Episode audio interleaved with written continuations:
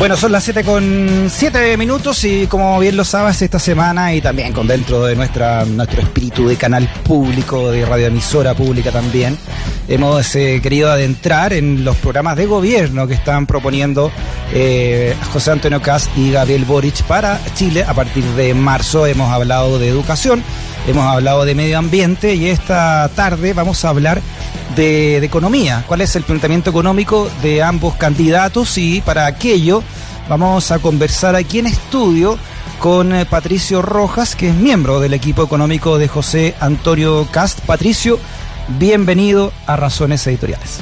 Buenas tardes, gracias por la invitación.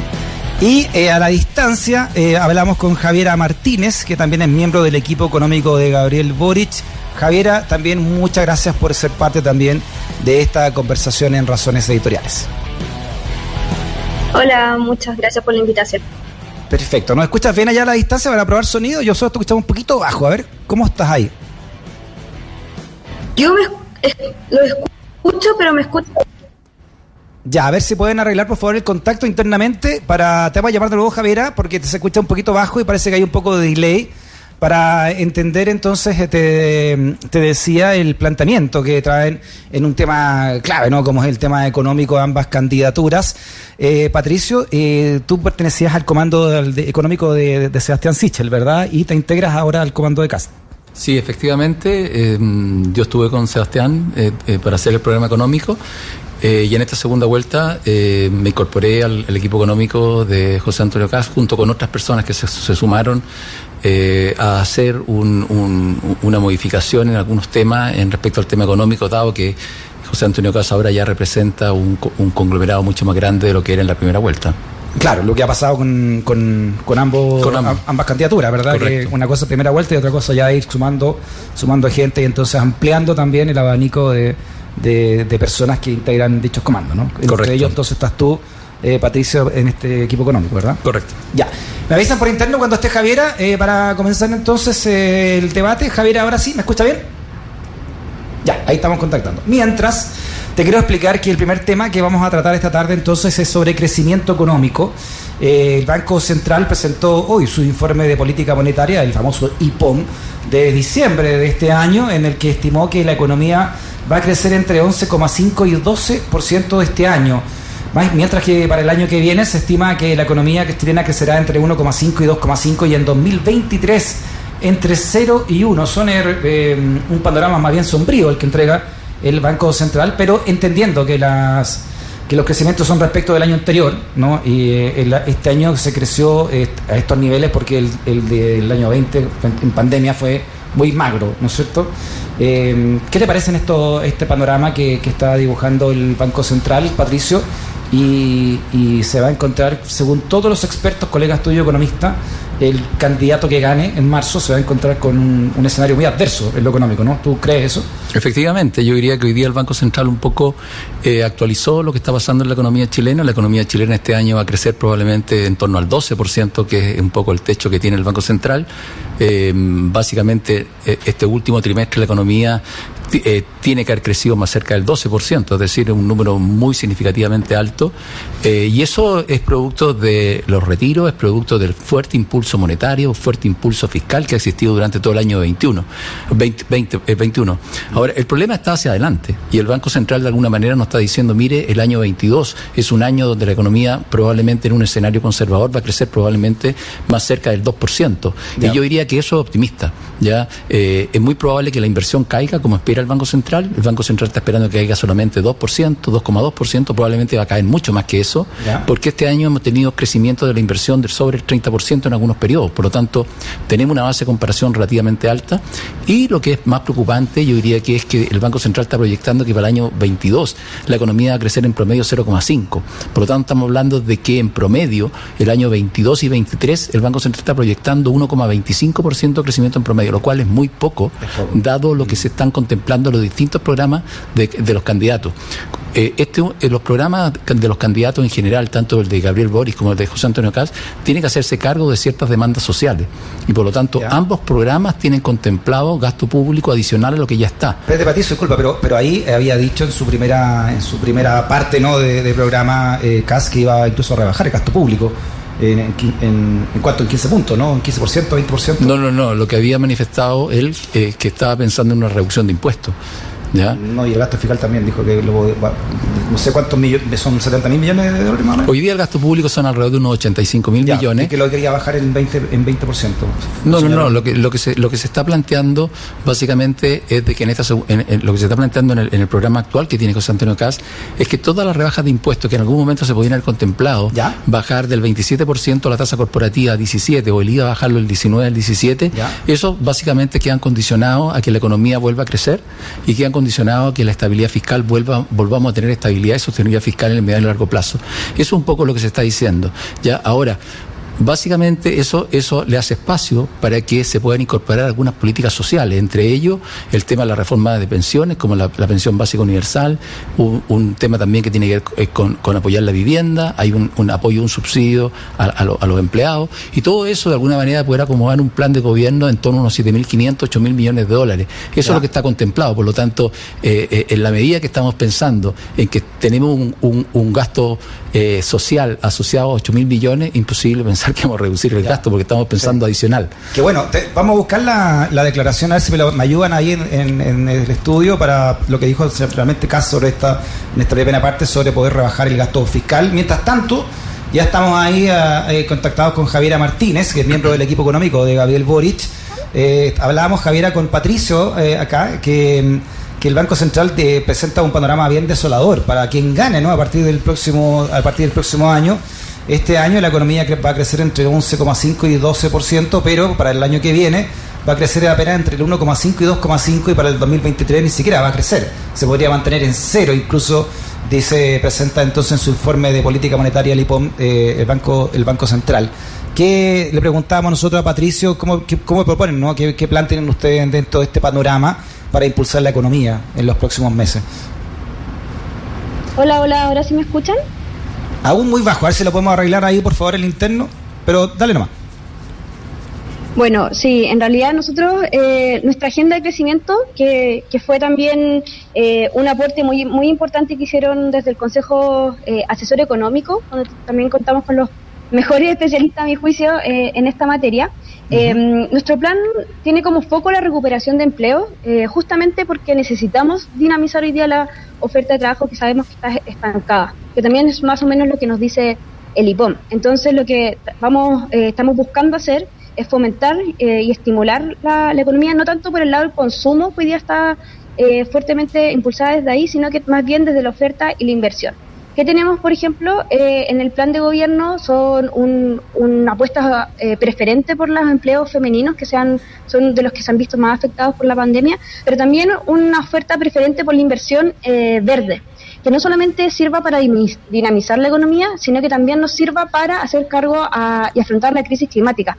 Hoy día el gobierno tuvo eh, durante el año 2020 y 2021 un fondo llamado el Fondo COVID, que, efectivamente tenía recursos para la inversión, pero a diferencia de este gobierno, eh, que ocupó muy poquito de esa inversión pública en eh, la preparación a la crisis climática, nosotros esperamos, ocupó menos de un 1% de esos recursos en eso, esperamos también hacer eso como como matar dos pájaros de un tiro, un tiro de, alguna manera, hacernos cargo de la crisis climática, pero también eh, poder dinamizar la, economía. Todo eso en su conjunto debiese, eh, eh esperamos que eh, reduzca las presiones inflacionarias que, hoy tiene.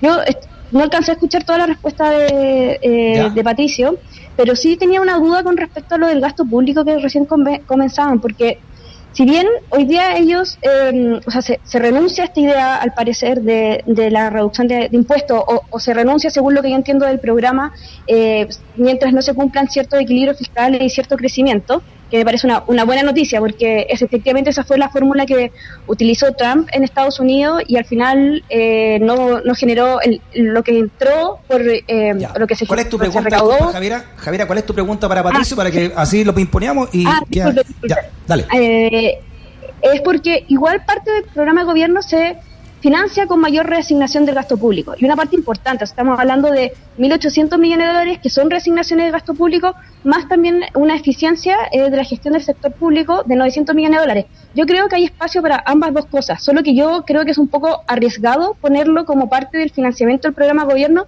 porque sabemos que cuesta hacer esas reasignaciones de, gasto público, entonces quería saber también si esas reasignaciones a qué cosas van a ir, a qué programas, qué tipo de prestaciones sociales podríamos estar eh, afectando con ese tipo de reasignaciones, que yo creo que hay espacio para la resignación, pero creo que es peligroso decir que, se quedan de ahí. Perfecto. Oye, a usted, ambos se pueden interpelar, así ¿ah? incluso, incluso es más entretenido. ¿ah? Si, ambos se ponen ahí a hacerse preguntas de la, materia, me parece muy entretenido y además me imagino que cada uno conoce el programa del otro para ver qué puntos débiles le ven, le ve Patricio al de Javiera y Javiera al de Patricio de, ambos, de ambos eh, eh, elencos. Patricio. Sí, no, mira, a ver. Básicamente lo que nosotros estamos considerando es que, eh, primero que el año, el año 22 y 23 van a ser años bastante complejos en esta economía, digamos, recuperar empleo, cerca de 900.000 empleos va a ser clave. Y, por lo tanto eh, eh, gran parte del, de lo que está en el presupuesto del año 22 se va a tener que utilizar para poder seguir apoyando los planes de, contratación, el IFE laboral, sobre todo en lo que son mujeres, lo que son jóvenes, eso es un tema que va a tener que continuar, vamos a tener que seguir apoyando a las pymes para que puedan seguir, digamos, se puedan reactivar durante el año 22 respecto a, todo este tema. Ahora bien, es cierto que nosotros eh, hemos dejado eh, eh, y vamos condicionados la rebaja de impuestos y nuestro programa lo estamos básicamente financiando. en un primer momento vamos a, vamos a ir a, apuntar a, a, exenciones, vamos a, revisar y a eliminar algunas exenciones.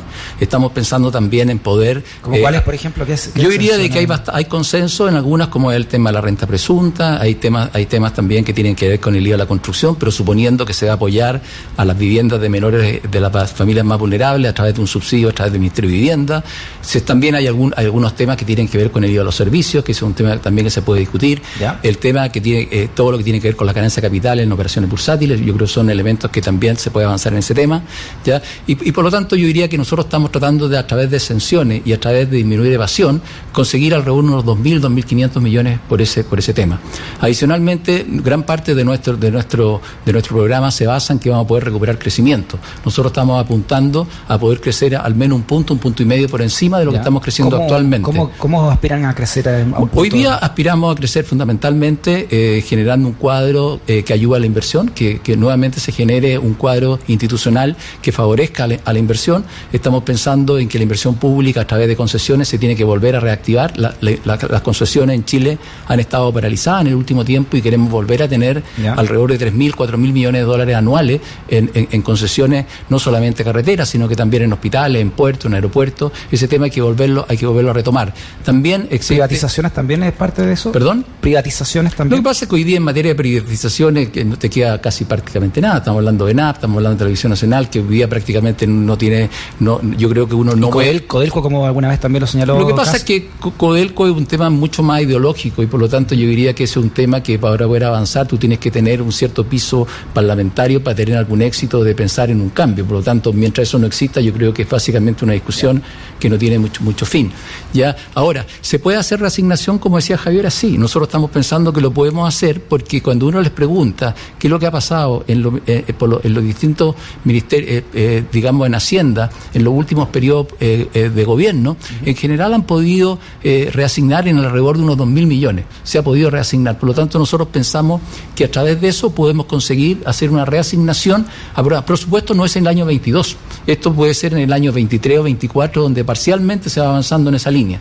Ahora, en materia de eficiencia, tenemos que lograr que nuestro gasto público sea más eficiente. Hoy día el Banco Interamericano de Desarrollo nos ha hecho una, una estimación que hay alrededor de 5 mil millones de dólares en Chile que están de alguna manera con baja eficiencia. Nosotros, mire, de estos 5 mil millones, si logramos poder hacer más eficiente 900, mil millones, nos sentimos básicamente, eh, digamos, eh, con un cierto grado de éxito. Por lo tanto, de alguna manera somos bastante conservadores en lo que podemos hacer en materia de reasignación y en lo que podemos hacer en materia de eficiencia.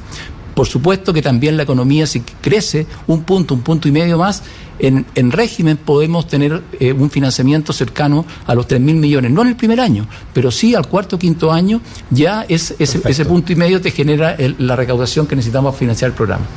Javiera.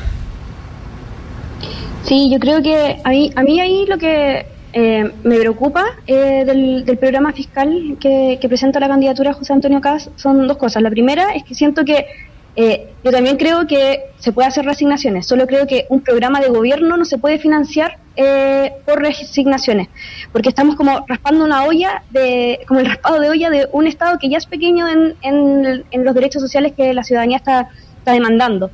Entonces, eso es como una primera preocupación que, y por eso el programa de Gabriel Boric para viabilizar los cambios tan eh, anhelados, está proponiendo una reforma tributaria que es más ambiciosa, que también eh, es más acotada en términos de, em, de, a quién afecta, que son a los súper ricos, eh, a los llamados súper ricos, em, y en conjunto con una serie de medidas. Ese es un punto que me, me preocupa y el segundo es sobre el crecimiento, porque también yo creo que tengo la, convicción y, también así uno lo puede ver en la evidencia comparada, que también cuando se produce más crecimiento es cuando hay un país con mayor estabilización social.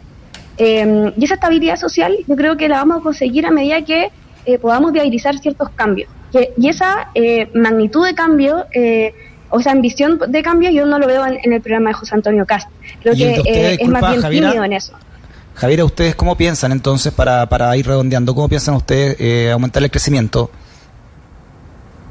Yo creo que tenemos dos, una línea de acción en el corto plazo que tiene que ver con el plan de reactivación económica, de generación de empleo, eh, que ya se los, se los conté, pero por otra parte también con esta construcción de, eh, de, estabilidad social, que tiene que ver hoy día con hacerse cambio, con de, la propuesta de cambio que le hemos, perdón, que se, de hacerse cargo de la, la propuesta de cambio que se la eh, hemos propuesto al país, que significa tener mejores pensiones, no en 40 años más, sino que hoy día, que significa terminar con la salud para ricos y para pobres, que significa eh, disminuir la jornada laboral. Yo creo que esos, esos tipos de, es el camino para una mayor estabilidad eh, económica del país. ¿Alguna pregunta que hacerle, Patricio? No, mira, a ver, a mí me sorprende, digamos, un poco si tú quieres, la simplicidad y cómo Javier un poco enfoca el tema, porque ella cuestiona un poco que nosotros podamos obtener mil millones en eficiencia o dos mil millones en reasignación, cuando ellos quieren obtener en ocho años 25 mil millones de 25 millones de dólares, digamos, cuando dice de que van a recaudar cinco puntos del PIB en cuatro años, a mí me cuesta pensar de que puedan recaudar eh, esa cantidad, eh, suponiendo que aquí eh, hay súper ricos como para poder recaudar. A ver, la, evidencia dice que el impuesto a los súper ricos, en el caso de algunos países más exitosos, recauda 0,5 puntos del PIB y ellos están pensando en recaudar 1,5, o sea, tres veces. Entonces, ahí, ahí básicamente si uno dice que me, le sorprende, yo me gustaría que se sorprendiera como economista con los números. Cuando dice, por ejemplo, de que quiere reducir 1,5 puntos del PIB y en, el, y en 8 años 2,5 puntos del PIB quiere recaudar por, por disminuir evasión, cuando hoy día no sabemos cuánto es la evasión en Chile. O sea, si tú no sabes cuánto es la evasión en Chile, decir yo quiero recaudar 2,5 eh, puntos del PIB, que son 7.500 millones de dólares al año, cuando yo no sé cuánto es y solamente sé que hay una estimación de un, de un economista que hizo, a mí me parece que, no sé, cuando él dice, la CEBAL dice cuatro, eh, que la evasión son 4,7 puntos del PIB, Miguel Llorat dice que son 7,5, ¿a quién le creemos? ¿A uno a otro? Pero yo no puedo hacer financiar y decir que voy a entregar pensiones que voy a entregar salud, porque dice que, y soy responsable porque digo que voy a hacer una reforma tributaria. La reforma tributaria para hacerla tiene que tener alguna viabilidad. Y sabemos lo que pasó, por ejemplo, con Bachelet. Toda la intención, las mejores intenciones que tenía recaudar tres puntos del PIB, recaudó un punto y medio. Y ellos quieren recaudar ocho. Y si uno ve la experiencia, son pocas las experiencias exitosas. ¿Cuál es la experiencia exitosa? Dinamarca. Pero Dinamarca lo que hizo, aumentó el impuesto eh, a las personas, aumentando la base imponible. Yo le pregunto, ¿va a aumentar la base imponible en la clase media para poder conseguir eso? Porque con, con los súper ricos no le va a dar. ¿ya? No le va a dar eso. Después, por ejemplo, quieren aumentar las contribuciones. ¿Ya? La pregunta es cómo van a aumentar las contribuciones. Dice que van a aumentar el avalúo fiscal, lo van a poner a valor comercial de las casas. ¿Por qué no le cuentan a todas las personas de la clase media que todas las casas que están en Providencia, en Ñuñoa, en La Reina, que hoy día no pagan contribuciones, al colocar el valor comercial, todas van a pagar contribuciones? Que le digan eso. O sea, si quieren decir, es bien difícil, digamos, poder conseguir 8 puntos del PIB en, impuestos en 8 años. Lo veo bien difícil. Por lo tanto, cuando ella dice de que le, parece un poco, eh, digamos, eh, inviable que nosotros podamos financiar 5 mil, 6 mil millones en los próximos años con esto, me parece que es mucho más inviable tratar de financiarlo con impuestos, que básicamente es muy poco viable que pueda conseguirse eso acá en Chile. Javier. Eh, creo que hay como... Sí, hay cierto consenso, yo diría, en, economistas de que es viable subir la carga tributaria eh, cinco puntos en cuatro años. Eso no viene solamente de la candidatura de Pro Dignidad. Eh, dime, los, economistas, por favor, dime los economistas. Dime los economistas que tú estás diciendo, porque para preguntarle yo mañana a ellos, digamos que si tú lo estás, dime los economistas. Roberto Sales, Andrea Repeto, Eduardo Económico, sí, eh, sí, del consejo que nos está eh, apoyando. Y, y, ahí hay una cosa importante, lo que pasa es que de repente se tiende a confundir nuestro, nuestra propuesta sobre los impuestos patrimoniales, no solamente el impuesto que se conoce como el impuesto a los super ricos, también eh, es un conjunto de propuestas, al igual que medidas de evasión y ilusión. Yo comparto que es una caja negra eh, lo que pasa con evasión y ilusión, por eso nosotros hemos eh, tendido a, tener em, proyecciones conservadoras y de hecho en, un, en, el periodo de gobierno está considerado 1,6 puntos del, eh, del PIB y, y, y, tanto para patrimonio como para evasión y ilusión consideramos una serie de herramientas y no solamente un eh, impuestos. Y una cosa que se me había quedado en el tintero es que también para, eh, hay, creo que hay que hacer un esfuerzo grande eh, y, el programa de gobierno está preparado también para hacer un mayor impulso en la productividad, porque la productividad también es una de las principales determinantes del crecimiento y en esto en el país no lo hemos hecho bien eh, hace un rato ya ha faltado un consenso de hacia dónde hay que, hay que caminar, ha estado estancada en la última década, mayor capital humano, innovación, inversión en tecnología, va a ser ayudar, va a ayudar a que la economía crezca eh, en los próximos años también, que se me haya quedado fuera de la, pregunta de, del crecimiento económico. Perfecto, estamos hablando de economía con Patricio Rojas, que es miembro del equipo económico de José Antonio Cas, y también con Javiera Martínez, que es miembro del equipo económico de Gabriel Boric. ¿Les parece hacer una pausa? Seguimos debatiendo, conversando lo que proponen en materia económica eh, los comandos de ambos candidatos representados por Javier Martínez, el de Boric, y por Patricio Rojas, el de Cast. Una pausa, seguimos en Razones Editoriales. Caras vemos, razones editoriales no sabemos. Una pausa y regresamos a la 94.5, el dial de un mundo que cambia. El mundo cambió un giro en 26 grados. Es la temperatura en Usage. 94.5. La radio de un mundo que cambia. Estudia tu posgrado en la USACH. Tenemos 39 programas de magíster y 13 doctorados en todas las áreas del conocimiento. Encuentra nuestra completa oferta académica, becas y beneficios en www.posgradosudesantiago.cl. USACH, definiendo tu futuro. Universidad acreditada en nivel de excelencia por 7 años en todas sus áreas, hasta febrero de 2028.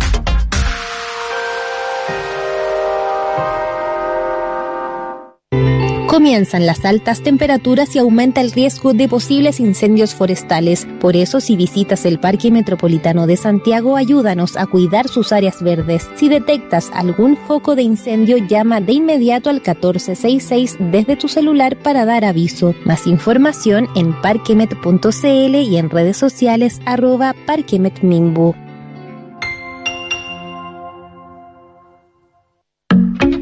Un mundo que cambia es un mundo informado. Gracias a este dato de la Dirección de Género, Diversidad y Equidad de la Universidad de Santiago. Bolivia. Juana Quispe Apaza inició temprano su carrera política como dirigente en la Federación Departamental Única de Mujeres Indígenas Originarias de La Paz, Bartolina Sisa. En 2010 triunfó como la primera concejala de Anco Raimes, municipio de La Paz, con el 70% de los votos. Temprano partió también la violencia de sus pares hombres y del alcalde Félix Huanca. Juana Quispe Apaza fue asesinada en marzo de 2012, un atentado a los derechos humanos que aceleró en Bolivia la aprobación de la ley contra el acoso y la violencia política hacia las mujeres. Su muerte, aún impune, cambió la agenda regional de las mujeres en política. Para la Comisión Interamericana de Mujeres, en la medida que las mujeres ganan más espacio en lo público, aumentan los actos de violencia que buscan acallarlas y restarles protagonismo político. En 2016, la Unión Interparlamentaria sistematizó las respuestas de medio centenar de legisladoras provenientes de 39 países en torno al acoso y violencia de género en política. La mayoría reconoce que vivió violencia psicológica, cerca de la mitad fue amenazada de muerte, violación y secuestro durante su mandato, muchas recibieron constantes comentarios sexistas de sus pares parlamentarios. Para Amnistía Internacional, esta dimensión de la violencia de género tiene un efecto aleccionador. Las agresiones que reciben las mujeres en política reducen su participación en debates, incrementan sus niveles de seguridad y privacidad, por ejemplo, en redes sociales. Se autocensuran. La Comisión Interamericana de Mujeres insta a los gobiernos a implementar programas y medidas de prevención, sanción y reparación de esta violencia de género, involucrando a instituciones electorales, partidos y organizaciones políticas y sindicatos. Destacan también que las campañas de sensibilización, la articulación de redes institucionales y la elaboración de guías y procedimientos para la participación política en condiciones de seguridad son urgentes y necesarias. Para más informaciones, sigue las plataformas digitales de la Dirección de Género, Diversidad y Equidad de la y visita la web www.direcciondegénero.usach.cl. Un mundo que cambia es un mundo informado. Gracias a este dato de la Dirección de Género, Diversidad y Equidad de la Universidad de Santiago. Las razones editoriales no pueden esperar. Ya estamos de regreso en USACH 94.5, el dial de un mundo que cambia. 7 con 32 minutos estamos haciendo el debate económico de ambos candidatos acá en, Razones Editoriales. Antes, decirte que la USACH te ofrece estudiar en una verdadera ciudad universitaria con un campus integrado de más de 38 hectáreas. Anda a nuestra página admisión.usach.cl y estudia en un ambiente inclusivo y transversal. USACH, acreditada a nivel de excelencia por siete años en todas sus áreas hasta febrero de 2028. Estamos aquí en el estudio con Patricio Rojas, que es miembro del, equipo económico de José Antonio Cas, y al teléfono estamos con, eh, con Javiera Martínez, que es miembro del equipo económico de Gabriel Boric. Ya hablamos de crecimiento económico, les parece que ahora hablemos de pensiones. Eh, esta es una, por supuesto, de las mayores preocupaciones ¿no? que tienen las y los chilenos y quizás también una de las varias causas que motivaron el estallido social para muchos entendidos, sociólogos, etcétera, ¿no? ¿Cómo proponen eh, aumentar las pensiones? Y primero, ¿qué les parece el sistema de pensiones que hay hoy, en Chile? Empezamos contigo, Javiera. Bueno, yo creo que eh, la posición sobre el, sistema de pensiones que hay hoy día en Chile desde la candidatura de Gabriel Boric es bastante conocida. Eh, somos críticos, creemos que, no se han cumplido las, las promesas que supuestamente iba a traer este sistema. Y por eso estamos proponiendo un nuevo sistema de pensiones que tenga como base 250 mil pesos, que se agregan a, a, los por las personas y que pongan fin eh, al modelo de AFP. Porque, ¿Y por qué esto es importante? Porque uno de los principios que tiene eh, la Organización Internacional del Trabajo para asegurar un, un sistema de seguridad social es que tenga legitimidad. Y hoy día sabemos que eh, las AFP carecen de toda esa legitimidad para que las personas efectivamente quieran ahorrar en ese sistema. Perfecto. Eh, Patricio. A ver, yo diría de que queda claro de que los datos muestran de que las pensiones en Chile no han resultado lo que se esperaba y por lo tanto una modificación del sistema de pensiones eh, es algo que, tiene que hacerse sí o sí. Por lo tanto, yo creo que eso responde gran parte de las preguntas de qué es lo que pensamos respecto a este tema. Por Usted lo habla, de modificación, porque en el caso del comando Gabriel Boric eh, hablan de eliminación del sistema de FP y cambiarlo por otro. En el caso de Lo que pasa es que lo que pasa es que es distinto mencionar lo que son AFP de lo que es un sistema de pensiones. El sistema de pensiones, las la AFP son las administradoras. Ya, por lo tanto, si el sistema cambia, ya eh, la institucionalidad cambia, también tienen que cambiar cómo se administran las pensiones y cuál es el sistema de pensiones que vamos a tener. pregunto, no, sí, pero ¿qué es lo que opinan ustedes entonces en torno al, nosotros, nosotros, nosotros estamos planteando que en el pilar no contributivo, que es probablemente el primer piso, tenemos bastante concordancia, no solamente con lo que está planteando eh, Gabriel Boris, sino que también lo que planteaban otros candidatos durante la primera vuelta, que es básicamente tener una pensión básica universal. Esa pensión básica universal hoy día hay consenso, hoy día eh, hay consenso en, en la metodología hay consenso en el instrumento, donde probablemente hay diferencias, tiene que ver en cuanto al monto, si es 250, si es 200, si es 185 mil pesos mensuales.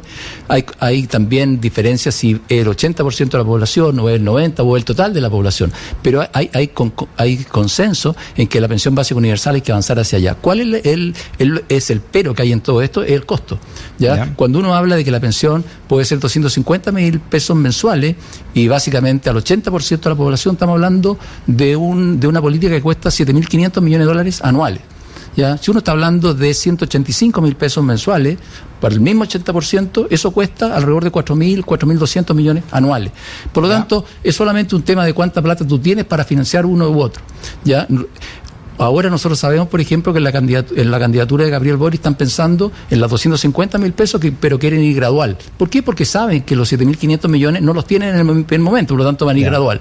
Nosotros estamos pensando en partir también en un número más bajo, en 185 mil pesos mensuales, y ir avanzando paulatinamente en el tiempo a tener una... Por lo tanto, esa es la parte no contributiva. y la parte contributiva tiene que ver con lo que aportan los trabajadores y que también estamos planteando que el empleador eh, aporte con 4% y adicionalmente a través de devolución de IVA se aporten otros dos puntos. Por lo tanto, estamos hablando de aumentar la cotización de los trabajadores pagados por el empleador y por el tema del IVA en seis puntos.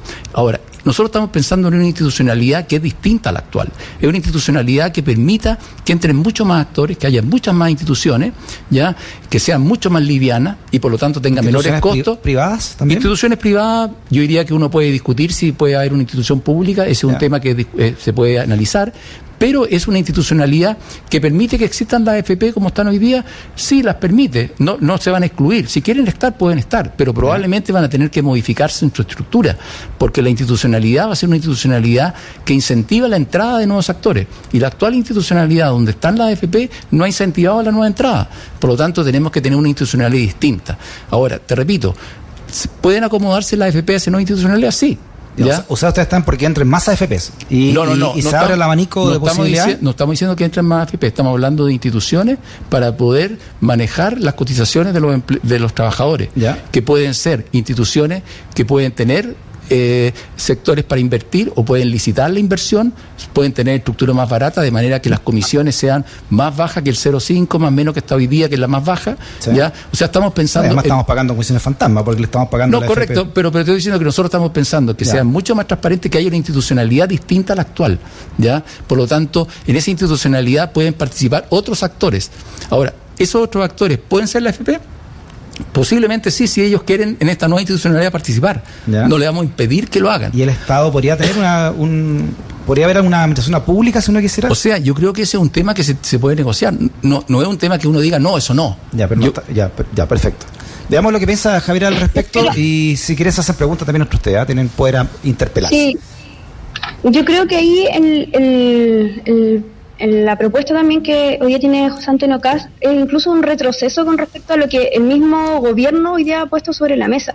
O sea, primero por el seis, los seis puntos de, eh, de, cotización, que en este caso eran el empleador y no con carga a, a, al IVA, y también por el monto efectivamente de la PBU. Yo en una cosa que sí estoy como de acuerdo es que esta PBU tiene que ser implementada de manera eh, gradual, pero yo creo que hoy día la oferta que le está haciendo el país José Antonio Cas es seguir profundizando el actual modelo de pensiones, que sabemos que tiene bajísima legitimidad eh, social y que es una de las demandas más sentidas por la población. Además que em, hoy día no es claro, eh, si uno profundiza la capitalización individual, cómo esto se traduce en mejores pensiones para las personas eh, actuales jubiladas y las futuras. Y por último, yo creo que también las AFP tienen un problema, eh, el mercado de, las AFP tienen un, problema que no necesariamente más competencia va a garantizar menos comisión. Y eso lo hemos, visto también. por eso, eh, la manera más eficiente técnicamente de, hacer esto, y, es donde también hay, un consenso importante, es integrar ahorro colectivo, es hacerlo un, ente que pueda administrar eh, los fondos, un ente que sea un ente autónomo, eh, desanclado en los ciclos políticos, que por supuesto eh, tenga un alto nivel eh, técnico. Y esa es la propuesta que tenemos. Yo creo que efectivamente hoy día la propuesta de José Antonio Cas es un retroceso con respecto a lo que ha acumulado la discusión pública con respecto a este tema durante mucho tiempo. A ver, responder a eso, No, a ver, yo creo, yo creo que Javiera, digamos, en su, en su eh, digamos, entusiasmo un poco olvida algunas cosas. Por ejemplo, acaban de decir en el, en el comando de Boris que la pensión básica universal, los 250 mil pesos van a ser solamente para el primer y segundo quintil. Y están pensando que en el último quintil, en el último quintil sean los 185 mil pesos que estamos proponiendo nosotros. Y entre, entre medio, en el quintil 2, 3 y 4, están pensando eh, que sea básicamente, eh, digamos, entre medio entre 250 y 185. Por lo tanto, eh, todos queremos avanzar en una pensión básica universal que sea lo más alto posible. ¿ya? Eh, yo también estoy pensando que ojalá sea 250 y ojalá sean 300 mil pesos. Si el punto es qué es lo que es factible de poder financiar en el corto plazo en los siguientes años y qué no. ¿ya? Por lo tanto, todos creemos que la pensión tributaria. No, es que la, una reforma tributaria que busca justamente financiar este tipo de cosas. Sí, pero la reforma tributaria no te va a dar 25 mil millones de dólares, Javiera. Yo creo que después podemos conversar en ocho años más y nos podemos, si quieres, tomar un café y, y podemos discutir si realmente lo consiguieron o no. Yo creo que no lo van a conseguir. Está bien tener buenas intenciones y yo creo que no, no es que ustedes tengan malas intenciones, yo creo que quieren hacer las cosas bien.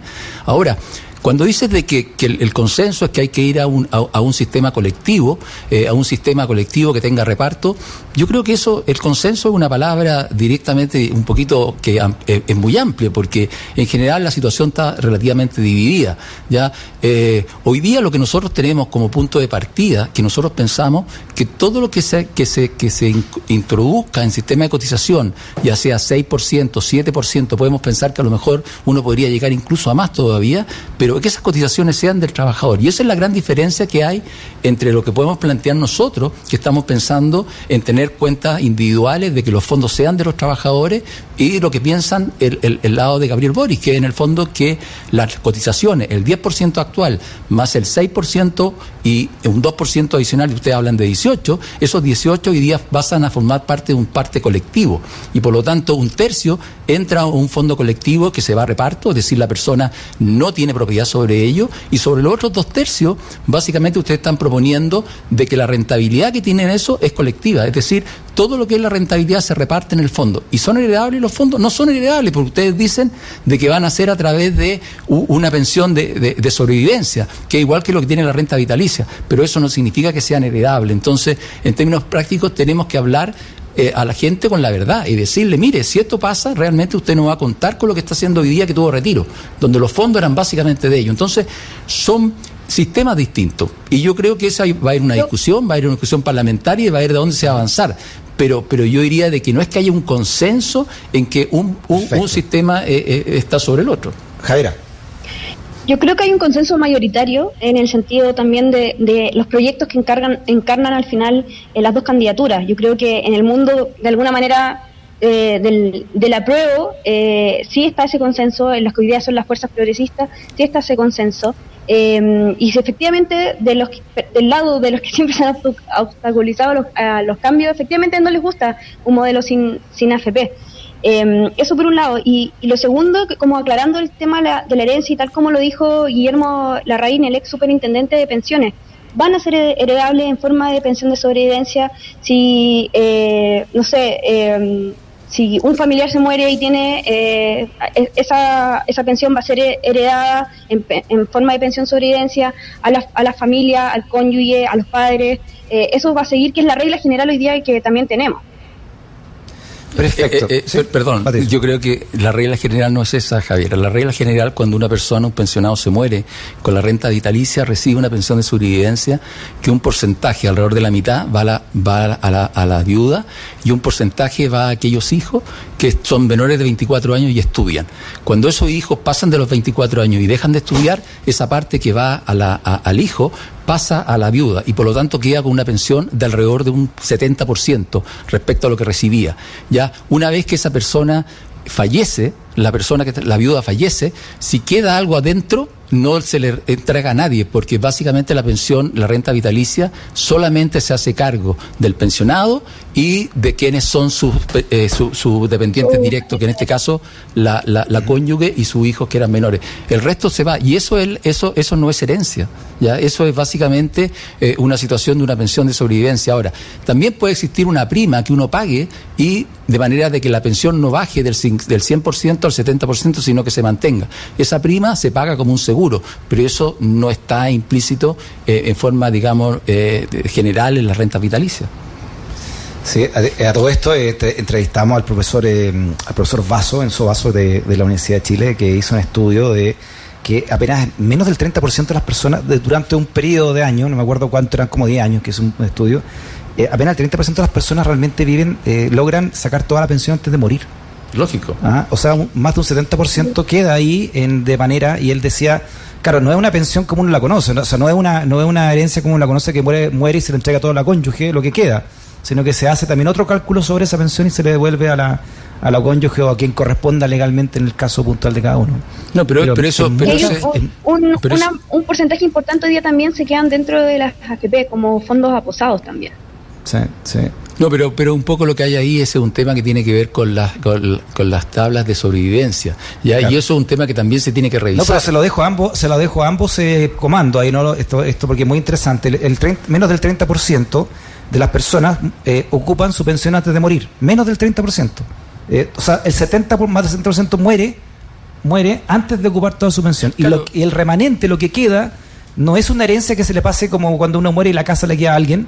No, las pensiones no le quedan a alguien todo lo que queda, sino que se reparte nuevamente de manera proporcional o mensual. Mientras, haya, mientras haya, digamos, personas dependientes, se reparte, pero eh, en términos de pensión. Pero si no queda nadie, ya y quedan solamente, por ejemplo, los hijos que son de, edad mayor, ahí se le entrega a cada hijo el porcentaje y no hay más pensión, se le entrega, es como una herencia. Sí, pero no se le entrega de una, sino que se, le, se, van haciendo cuotas, digamos, al, menos, eh, por lo menos como se, como se está entregando la Claro, pero, pero eso es un tema que tiene que ver con las tablas de, sobrevivencia, por lo tanto, eso, voy yo, que pero eso se ataca de otra manera. Es que eso voy yo, si, si tú, si tú, si yo me, si yo tengo 100 millones, no, me muero y ocupo 30 millones y quedan 70 millones adentro, lo, lo, lo, real sería que esos 70 millones fueran herencia y le quedaran a alguien como una casa, ¿no? Ya aquí están 70 millones, tomen. Ustedes, los herederos, hagan lo que hagan legalmente lo que quieran, ahí está lo que dejó el, bueno, eso, caballero. eso ocurre. Es una verdadera herencia, pero no que no te lo parcelen por una cantidad de años. No, no, no, no. Hoy día te entregan, te entregan eh, como una herencia.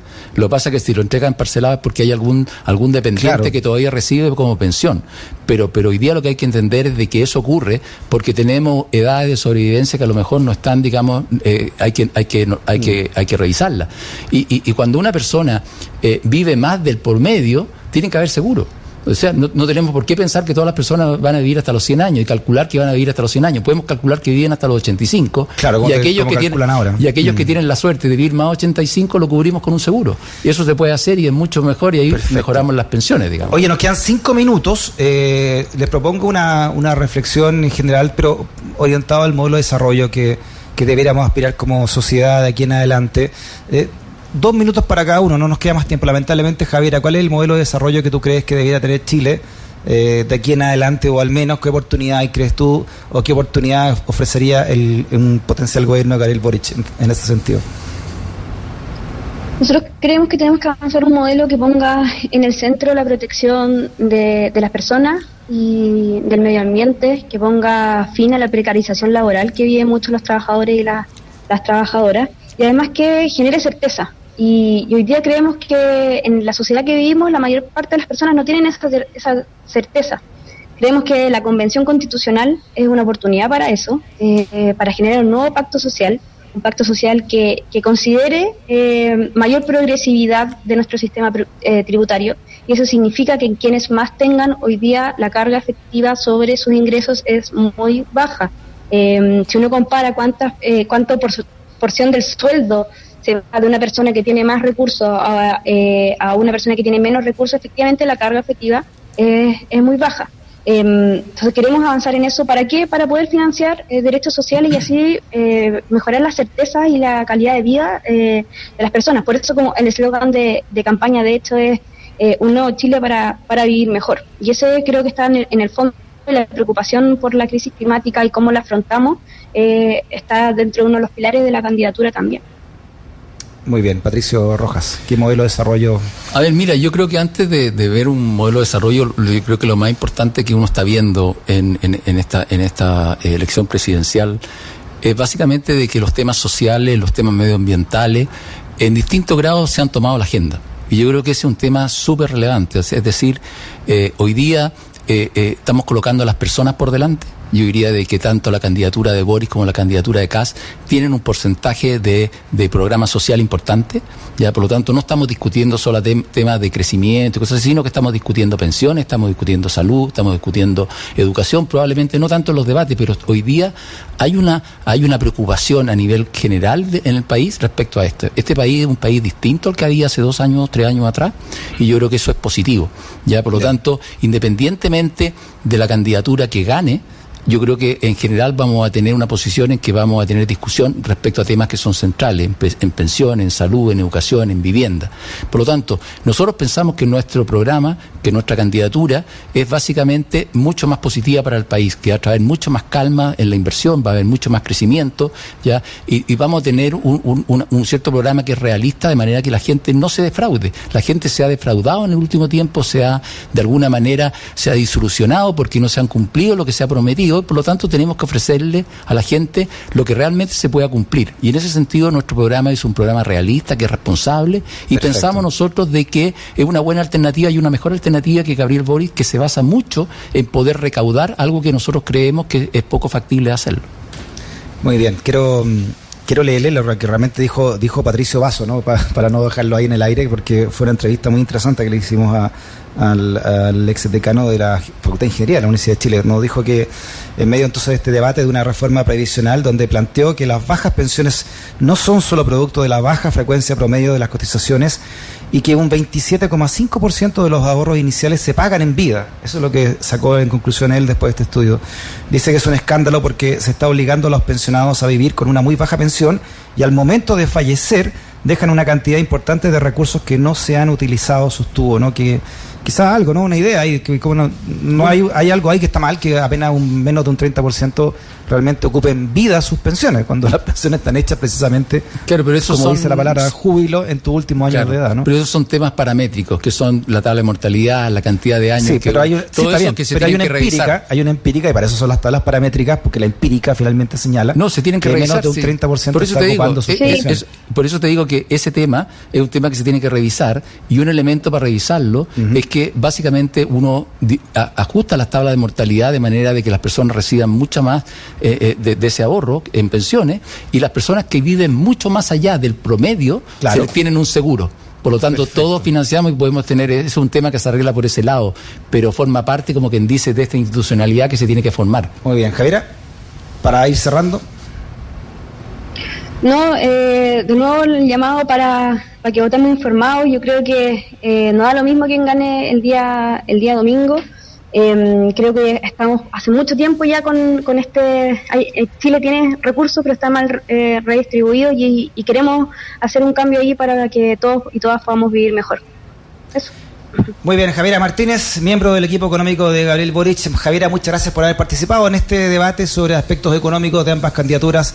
Patricio Rojas, también aquí en el estudio, Sí. también miembro del equipo económico de José Antonio Cas, en su momento de Sichel y ahora eh, ampliándose al equipo de Cas. Patricio, muchas gracias por haber venido No, también gracias acá. a ti, gracias Javiera por, por acompañarnos. Y gracias también.